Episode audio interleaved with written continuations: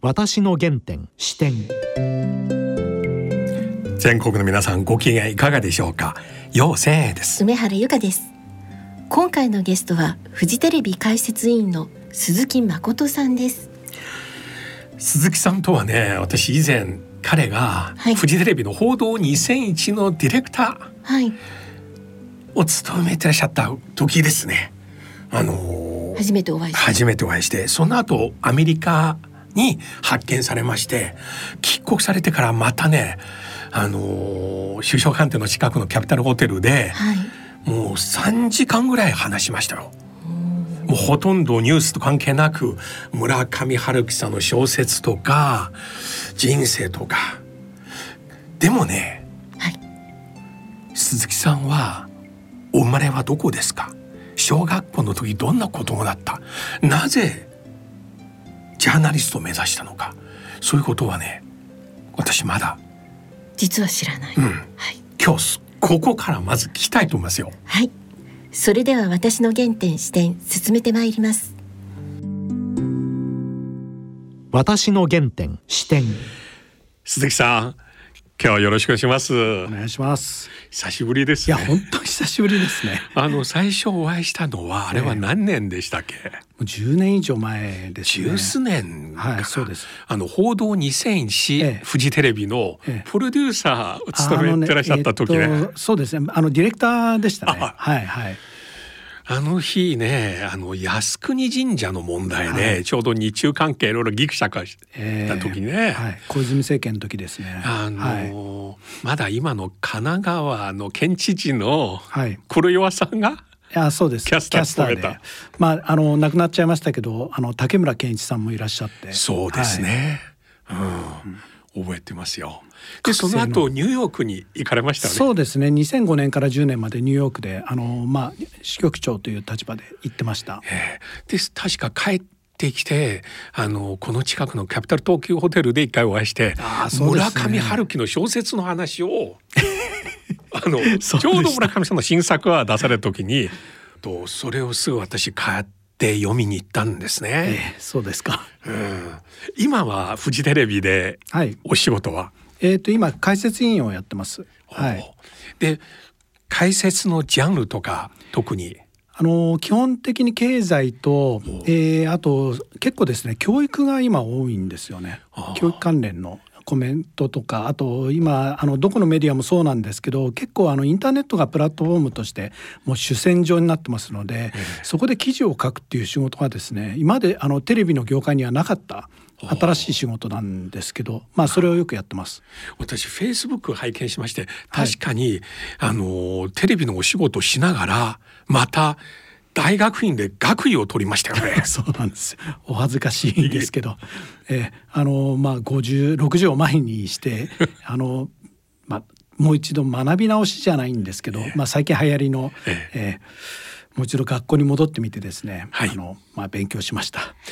専攻のテーマは？もともとスポーツ科学院に入ったんですけど、まあ、当時はですね、うん、あのパラリンピックの本をちょうど書いたばっかりでそれについて研究を深めたいと思ってあの大学院に入ったんですけど結果的にはですね、まあ、あの自分の興味関心の高いところをやってもいいと言われたので、うん、教育分野についてあの卒論は書きました。教育分野のどんな問題ですか？あのまさにあの楊さんの前でお話しするのも恥ずかしいんですけどあの中国のですね英語教育特にあの小学校いわゆる早期英語教育っていうのをですね研究しました。ああそこ日本との比較を意識して。そうですねはい。結論はどんないやあの中国はもうちょうど20年前から、はい、あの実は日本はですね今年まあえー、今年度ですね、はい、えー、からですねあの小学校の英語教育が義務化されたんですけど中国20年前からもうすでに英語教育が義務化されてまして、うん、でまあ日本がここに至るまでいろんな反対の声なんかもあったんですけどじゃあ逆に中国は20年前になぜできたのかというところから始まってですねで実際に今の大学生えー、たちのですね、うん、その英語に対する意識の調査なんかも行いまして、うん、やはり日本とは相当違うなっていう感じを受けました。そこは不思議ですね、はい、一方では日米は同盟国ええ、ね、文化経済政治安保非常につながってる。中国むしろ中国はむしろ米中対立の中、うん、ですね、だからこの20年間一番対立する中、うん、若者の英語を勉強する意欲アメリカ留学する意欲、え今この中国のデジタルの世界では、ニューヨーク上場してる大手企業例えばテンセントアリババ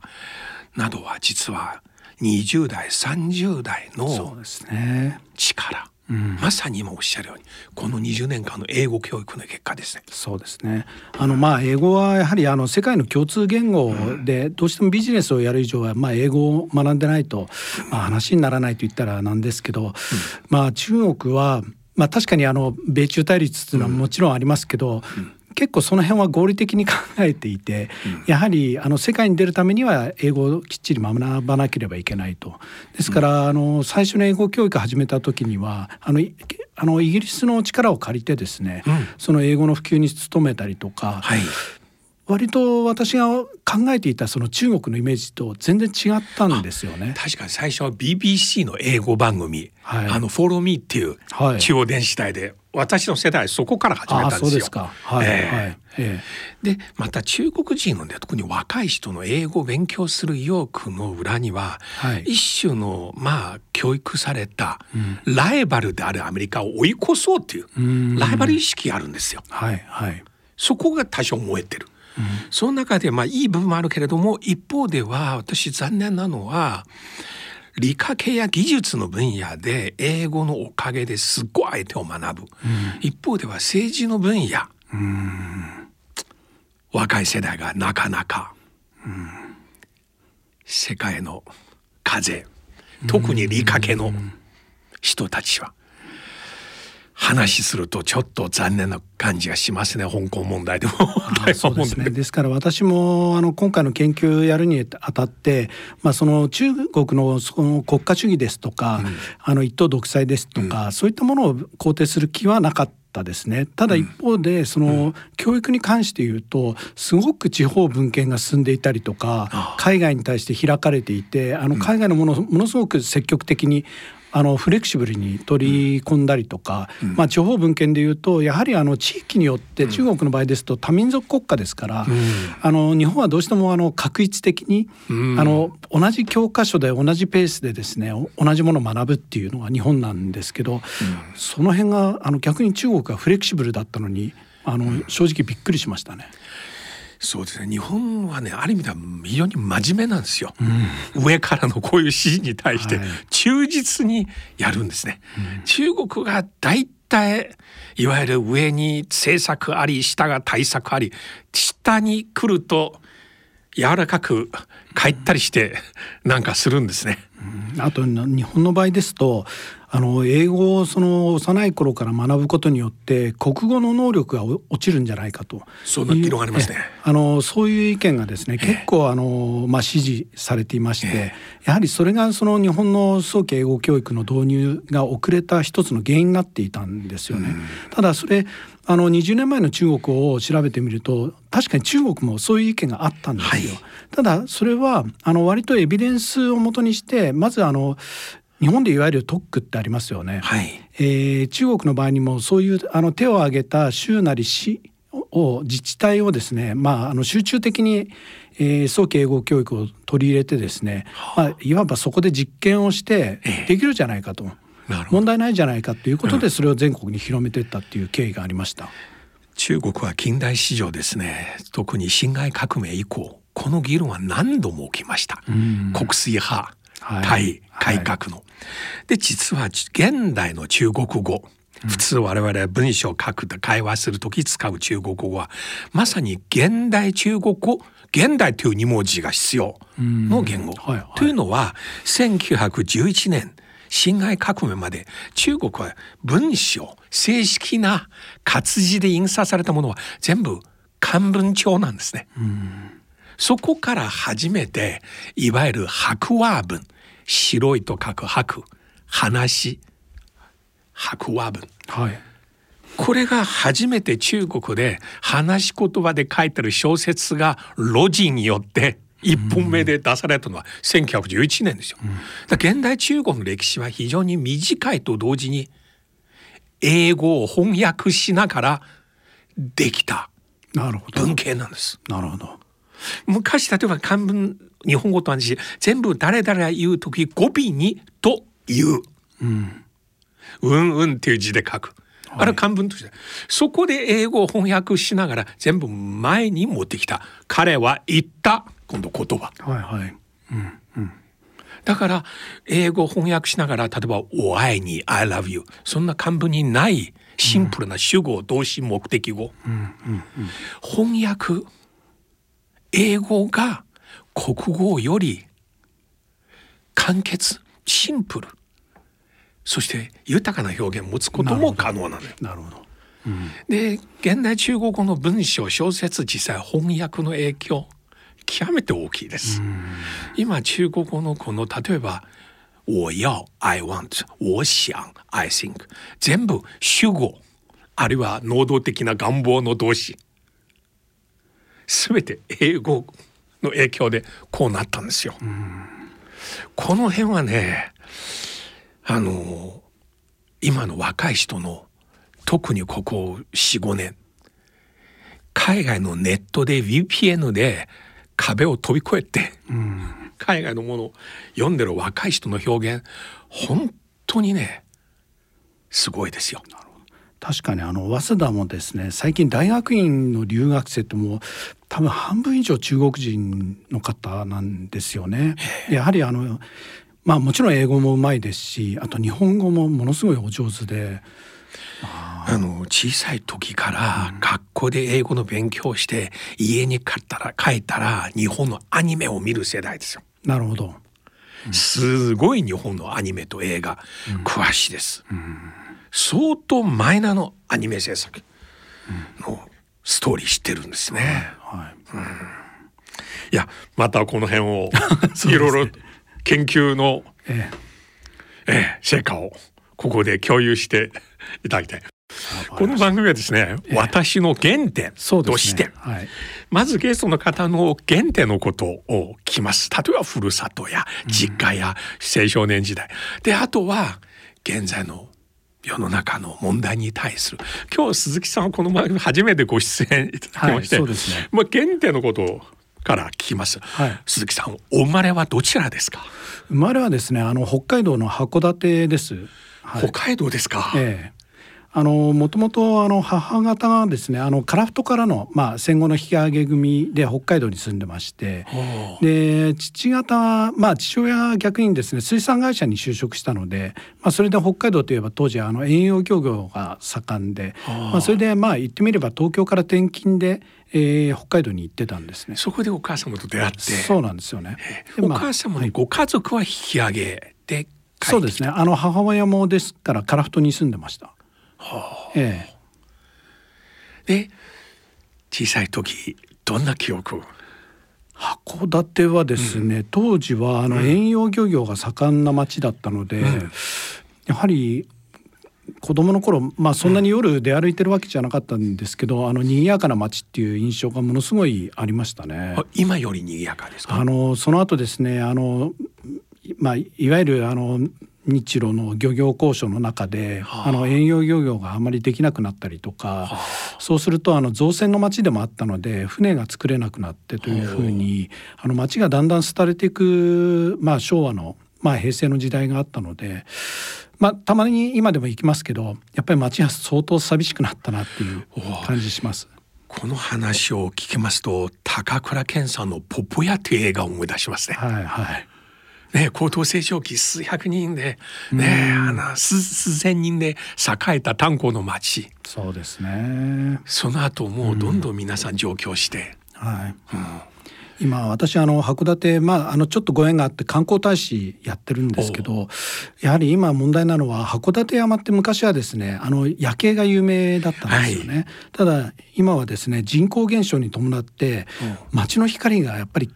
少し少なくなってるんですよね。ですか。はい。ですからあの昔に比べるとまあちょっと夜景がですね寂しくなってきてるっていう。でも函館は中国人の観光客の間では大変人気ですよ。そうなんですよ。えー、はい。えーあの韓国の方にもあの大変人気だったんですけどただやっぱりインバウンドが観光客のまあ半分近くを占めていたっていうのもあってですね、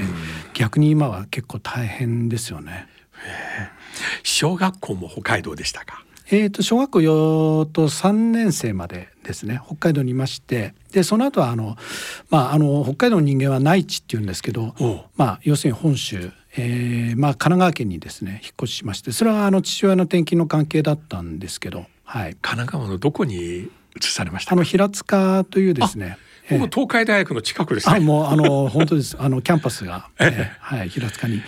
そうなんですよ。ただ高校は小田原高校っていう、はい、小田原に通ってました。あ、今私のゼミ生は小田原高校出身の学生いますね。とっても優秀です。はい、あ、そうですか。えー、え、小学校の時どんな子供でしたか？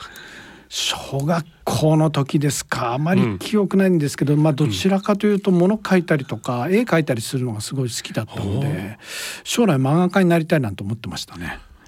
えー、その時夢が漫画家ですか？そうなんですよ。それは1970年代。そうですね。ただあの手塚治虫さんの漫画がものすごい好きで「えー、鉄腕アトム」鉄腕アトムですか？あの火の鳥っていう漫画があったんですけど、うん。あれを小学生の時に読んで本当に衝撃を受けましてあの小学校の時の文集あの卒業文集ってありますよね、ええ、であれパラパラ見ていたら将来あの手塚治虫先生の弟子になるって書いてありました まだ実現可能かもしれませんストーリーだけでも。で中学校は小田原。あ中学は平塚ですね。平塚の公立。はい、そうですね。はい。で高校は小田原。小田原高校ですね。はい。でその時サークル活動とか。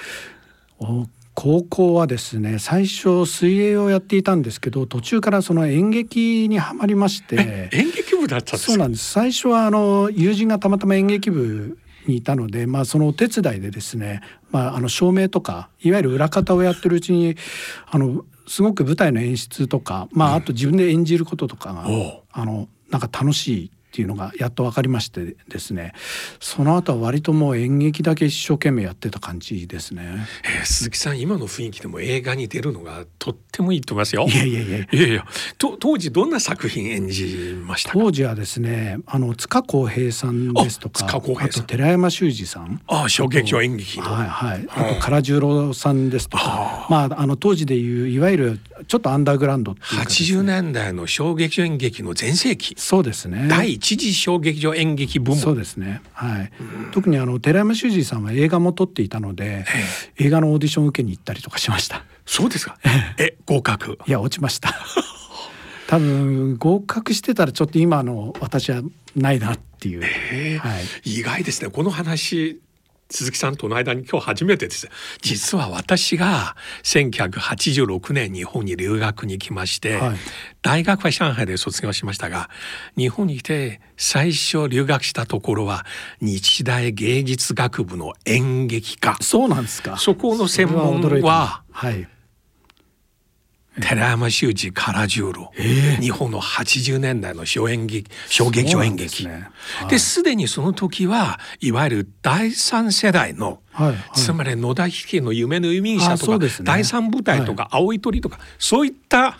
劇団が人気の時代。随分お詳しいですね。で当時は中国に帰って、えー、こういう中国にないアングラ演劇より政治的、よりメッセージを持つもの、出そうと思ったの。ああそうですか。その後天文事件起きまして、政治に転向して早稲田に行きました。はい、ああそうなんですか。はい、えー、でかなり演劇部に夢中。夢中だったんですけどその映画のオーディションを受けたことが一つの、まあ、転機になって、ええ。ー、その後ですね早稲田で文学部に進みたかったんですね。ただ、えーと、落ちまして。早稲田の文学部も演劇を意識した。そうですはい、ただそこで落ちてあの一浪した時にあのちょっと反省しましてですねやはりや会社員演劇は向いてないのかなということでですね、まあ、割と早めに転校しましたね。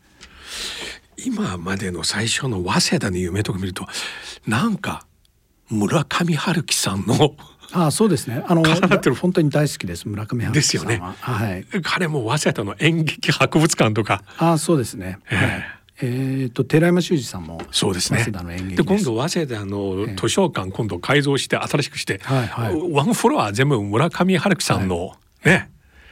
あの展示ですね。はい、でじゃあ早稲田一浪したん？一浪して早稲田のあの政治経済の経済に入りました。で4年間その後ずっと早稲田。そうですね。はい。大学時代はどんな感じです大学の時はですねあのウィンドサーフィンやってたんですけどあ。の家があの、まあ、湘南だったので、はい、はい、それもあってやってましたけどただあの、まあ、勉強で言うとですね、はい、あの英語は好きだったのででいつかやはりあの海外で仕事してみたいっていうのがあったので、はい、まあ、英語だけはやってたっていう感じですね。早稲田4年間あんまり勉強しなかった。そうですね。まあそれ言われると年代？ですけど、はい。もう80年代の半ばですよね。ねはいはい、世の中バブル期に入りましたよね。えーはい、あの頃結構私もちょうど日本に86年来まして、はい、国際人っていう言葉流行ってた時代。あそうですね。はい。ほぼ同じ頃私たち、ね、高田の馬場。そうですね。えっとね私は85年卒業なので、はい。ただですねまあ当時確かにバブルだったのであの就職もですねそんなに困らなかったんですね。でただ私はあの、まあ、海外で仕事したいというのがあったので商社を志望してたんですけど、はい。うん、なぜか全然あの、うん、商社だけ、なんか就活がうまくいかなくてですね、ええ、結局なんかあの相性が良かったというか、はい、金融機関にあの内定を結構いただいたので、まあ、じゃあ金融機関の中で仕事を選ぶかということであの、まあ、割と公的な色彩の強い農林中央金庫っていうですねあの、まあ、日本の一次産業を、まあ、はい、あのうん、支えていく機関ですよね、はい、まあ今 JA バンクっていう言い方してますけど、はい、に入りました。あそこのシンクタンク強いですよ。あはい。はい、に入りました、はい、で国内勤務ですか？海外。えーと、最初はですね国内だと思ってたんですけどあの割と早く海外勤務になりましてというのもあの配属があの当時国際部っていうですねあのマーケット海外のマーケットをやるところに入りましてで、えー、フォレックスあの外為のディーラーを、はい、まあドル円ですよね、はい、えー、やることになったので。でニューヨークに入社2年目ぐらいでですね割と早くチャンスが訪れて。翌年86年ニューヨークに。そうですね。87になったんですけど、はい、でもその時ちょうどブラザー合意85年9月のブラザー合意によって急激な円高ですよね、そうですね。ですから本当に外為のマーケットは活況でして、まあ、当時その、まあ、銀行の中でもですね割と外為ディーラーっていうとまあ私は違いましたけど花形っていうかですねあの時代ちょうど日本がニューヨークであのロックセンターとかもう買うとか、はい、もうタイムズの表紙自由の女神像が着物を着てる、ね、話題の時代ですよね。そうですね。ですから私あのニューヨーク支店に配属になった時にさあの最初貿易センタービルまあちょっと今911でなくなっちゃいましたけどに行きましたけどあのお客さんが結構農協の方が多かったんですね。で農協の方があのいわゆる農閑期っていうあのまあ農業やお休みになる時期になると、うん、結構当時ですねニューヨークに皆さんいらっしゃってですね。あ農協のツアー当時多かった多かったんですよ。で私はあの当時独身でそうするとあの上の人たちがですね「お前土日一人なんだから相手しろ」と。言われてですね本当に5番街バスチャーターしていろんなとこ回るんですけど まあお店の中に行くとですね本当にあのショーウィンドウのこっからここまで全部買うみたいなそういう方もお客さんにいらっしゃいましたね。これね、三四年前の中国人観光客の姿とそっくりですね。あの爆買い爆買いの中国人、はい、銀座のね、そうなんです姿と。えあの全く同じでして ですから、あの中国の方の爆買い見てると思い出しました当時を。アジア共通な歩みですね、あの頃も日米貿易摩擦結構すごかったんでね。そうですね。叩かれたんですね。はいはいええ。あのー、ただですね、えー、そういう農協の方がいらっしゃると、はい、まあ高いビルエンパイアステートとかに登ってですね、うん。うん、こうやってミッドタウン指さしながらあのビルは第一生命が買いました。あのビルは三菱地所が買いましたみたいなことを言って皆さんがあのおおと歓声を上げるっていうですね。というぐらい本当にマンハッタンのビルをいろいろ日本のマネーがですね席巻してた頃ですよね。トランプさんも日本で話題になったのはあの頃ですよ最初。そうですね。はい。でその後はどういうきっかけでフジテレビに入られたんですか？はい、あの92年に戻りまして、ええ、で大阪支店に行ったんですけど、はい、当時そのバブルがちょうど崩壊が始まった頃でして、あの大阪の方がどちらかというとバブル崩壊が早かったんですよね。うん、で私はその融資の現場にいて、うん、まあいろんな混乱が始まりましてですね特にあの総量規制っていう大蔵省が当時やっていた、うん、あのこれ以上あの不動産投資に対するお金を出すはい、出すなと。いうのがあってですねで今までお金を貸し込んでた融資先から一斉にその引き上げるっていう、えー、そういう業務が始まったんですよね。でその中でちょっとなんか自分が考えてたその金融の仕事と違うなという部分とあとちょうどあの91年にあのニューヨークにいた時に湾岸戦争がありまして、はい、でまあ新興メディアだった CNN がですね、はい、あのバグダッドで、うん、ままさにあの他のメディアが一斉に退却する中で、